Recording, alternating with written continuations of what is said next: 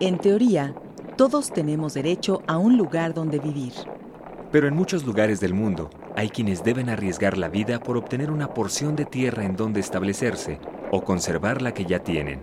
El desalojo por motivos económicos, sociales o políticos. Desesperación de quienes se ven agredidos y sin un lugar donde vivir. A un clic de distancia. Imágenes, imágenes sonoras.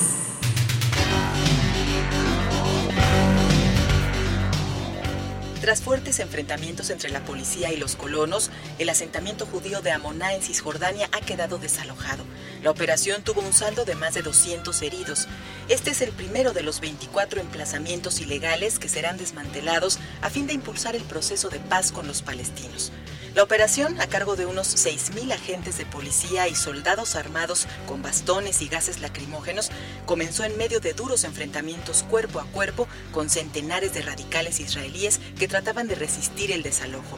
Unos 2.000 colonos llegados de distintas partes permanecían encerrados en sus casas para tratar de evitar la demolición de nueve de ellas, habitadas por 38 familias. Sin embargo, las excavadoras de la policía han destruido todas las viviendas en cumplimiento de una orden del gobierno ratificada por el Tribunal Supremo. Y precisamente sobre este tema, hoy tendremos una entrevista con un especialista en asuntos de Medio Oriente que nos explicará de manera más completa cuáles son las implicaciones de este desalojo.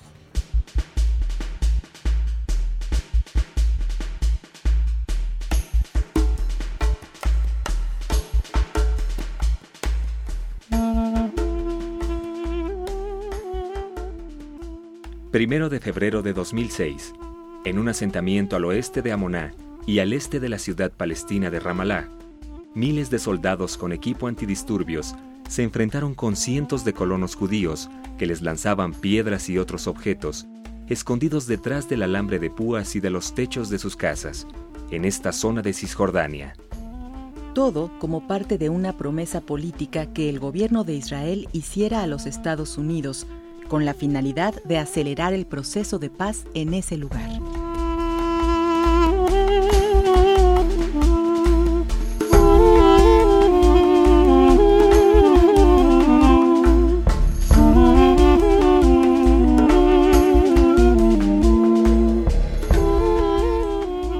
Situaciones de esta naturaleza suceden de manera cotidiana a lo largo y ancho del planeta.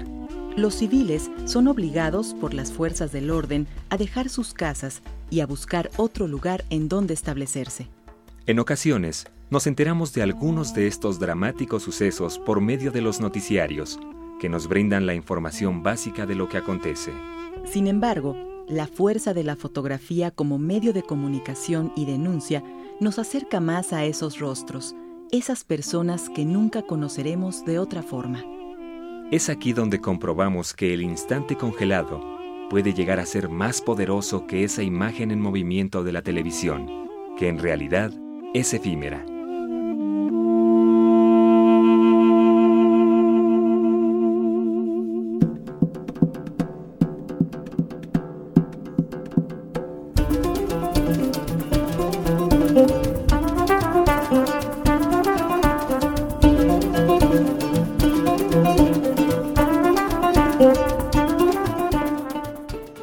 Balilti es un fotógrafo que nació en 1979 en Jerusalén. Durante su servicio militar en la Fuerza de Defensa de Israel, Oded aprendió los conceptos básicos de fotografía y trabajó como fotógrafo para la revista Fuerzas de Defensa Israelíes. Después de su servicio, Oded trabajó en la agencia de fotografía Zoom 77 y el diario israelí Yediot Aronot. En el año 2002, en plena crisis del conflicto palestino-israelí, Balilti comenzó a trabajar con la Associated Press en Jerusalén, distinción importante, considerando que la AP es una red global de noticias esenciales fundada en 1846, que ofrece información rápida e imparcial de todos los rincones del mundo para diversas plataformas de medios y formatos. Durante este tiempo, Oded ha cubierto de manera cotidiana la intifada, esa rebelión de los palestinos de Cisjordania y la franja de Gaza contra Israel, así como otros conflictos alrededor del mundo. A los 28 años, Oded Balilti ganó el premio Pulitzer por la fotografía del desalojo del asentamiento de Amoná.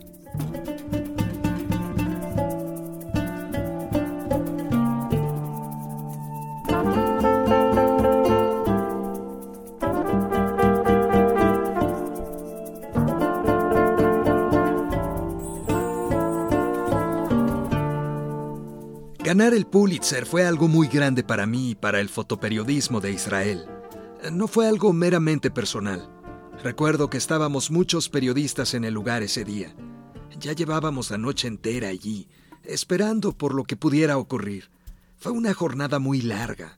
Entre la espera y el desarrollo de los acontecimientos pasaron más o menos 30 horas. La policía y el ejército empezaron a entrar sentí la adrenalina correr por mi cuerpo. Seres humanos enfrentándose por lo que creen es correcto, por un pedazo de tierra. Saqué la foto aproximadamente dos horas después de la evacuación, que había durado cinco o seis horas. Después de tomar esa imagen, no saqué muchas más, porque sentía que ya tenía la foto, que ya no podía sacar algo más interesante que eso.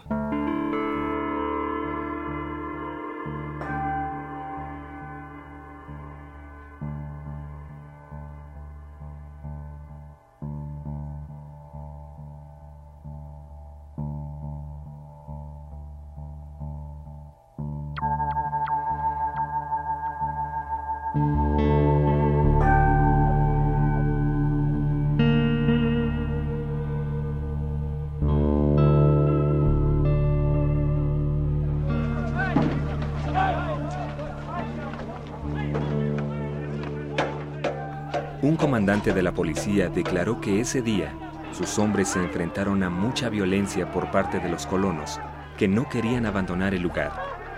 Fueron atacados con productos que tenían en sus casas, pintura, agua, aceite, huevos, losas, bloques de piedra e incluso marcos de ventanas y puertas. Además, los habitantes en desalojo gritaban a los agentes asesinos, nazis, dictadores, o consignas como un judío no expulsa a otro judío.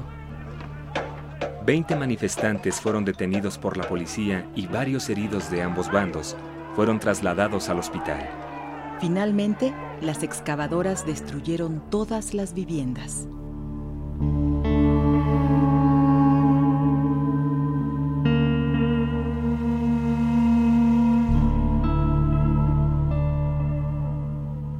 No creo que la carga emocional con la que percibo algún evento se vea reflejada en mis fotografías. Soy totalmente objetivo y neutral cuando saco una foto. Me desconecto totalmente.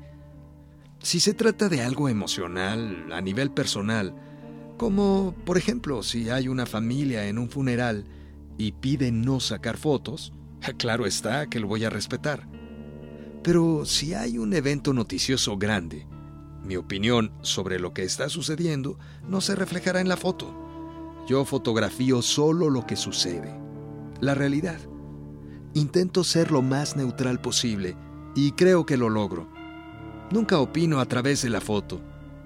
Lo hermoso de la fotografía es que cada toma puede ser interpretada de distintas formas y esa es justamente su función.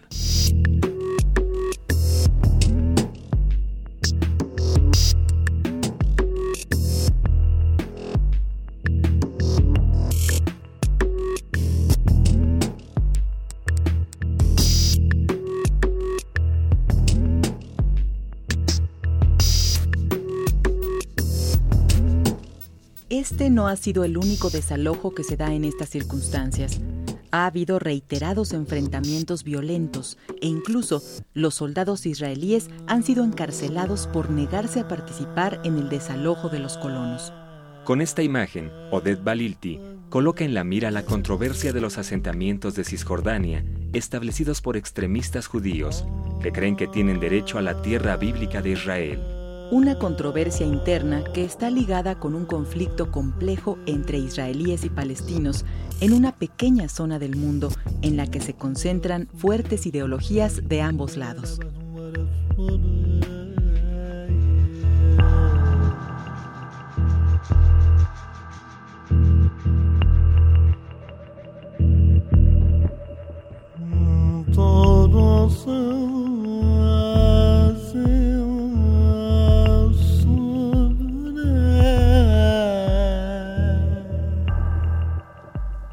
Gusta fotografiar cosas con fuerza, cosas con sentimientos, con significado, que cuando se mire hacia atrás, a través de la foto, se pueda decir si tal o cual acción debía hacerse o no, si estuvo bien o no ese desalojo, por ejemplo.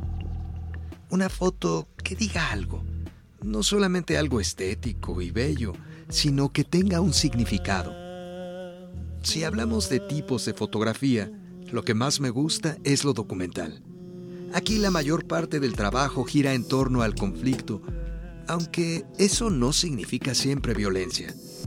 Los fotógrafos de prensa somos adictos a la adrenalina, y para mí, la cúspide de mi carrera será cuando tome una foto que cambie algo, que cambie una situación problemática. Mientras ese día llega, seguiré intentando.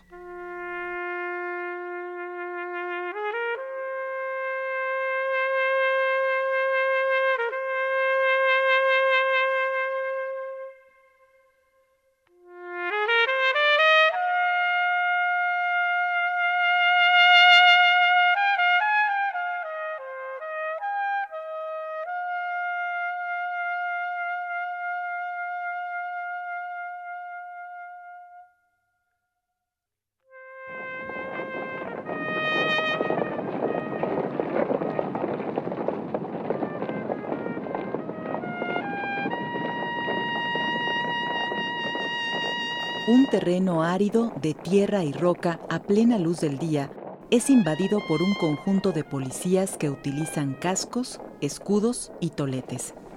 Entran del lado izquierdo de la fotografía, dejándonos ver detrás de ellos una larga fila de refuerzos que se pierde en el horizonte. Al lado superior izquierdo de la imagen, en un nivel más alto del terreno, se aprecia una multitud de civiles que son testigos de los hechos es muy probable que se trate de los colonos desalojados. Detrás de ellos, vemos una nube de humo negro, señal de que algo se está incendiando. Al fondo, del lado derecho, un grupo de personas hablando entre sí mientras una pequeña construcción saca humo del techo. En primer plano, a la derecha de la imagen, una mujer ortodoxa de edad madura, con aspecto humilde y de cabello recogido, falda larga, delantal y chamarra verde, combate con sus pies la pendiente de tierra, mientras que con el hombro derecho, en franco contacto con la reja y los escudos de los policías, trata de detener el allanamiento. La fuerza de una mujer que se niega a abandonar su territorio y el de los suyos. Su rostro lleno de polvo muestra un gesto de esfuerzo, pero también de desesperación.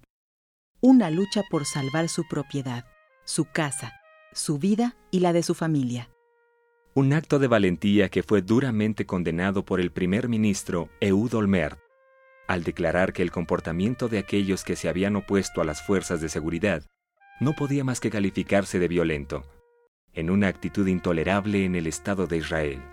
Por su parte, la mujer protagonista de la imagen declaró, Ustedes me ven en la fotografía, una contra muchos, pero es solo una ilusión. Detrás de todos ellos está un solo hombre, Olmert, pero detrás de mí están de pie el Señor y todo el pueblo de Israel.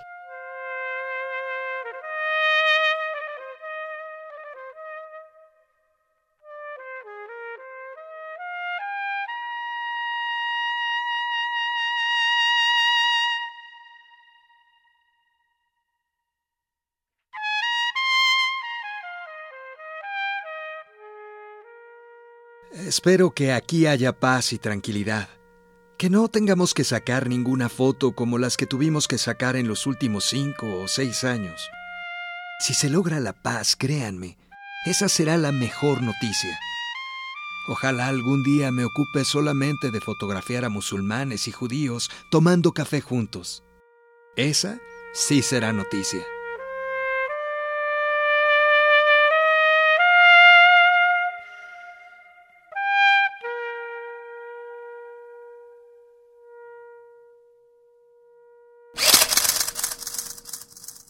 A un clic de distancia. Imágenes, imágenes sonoras.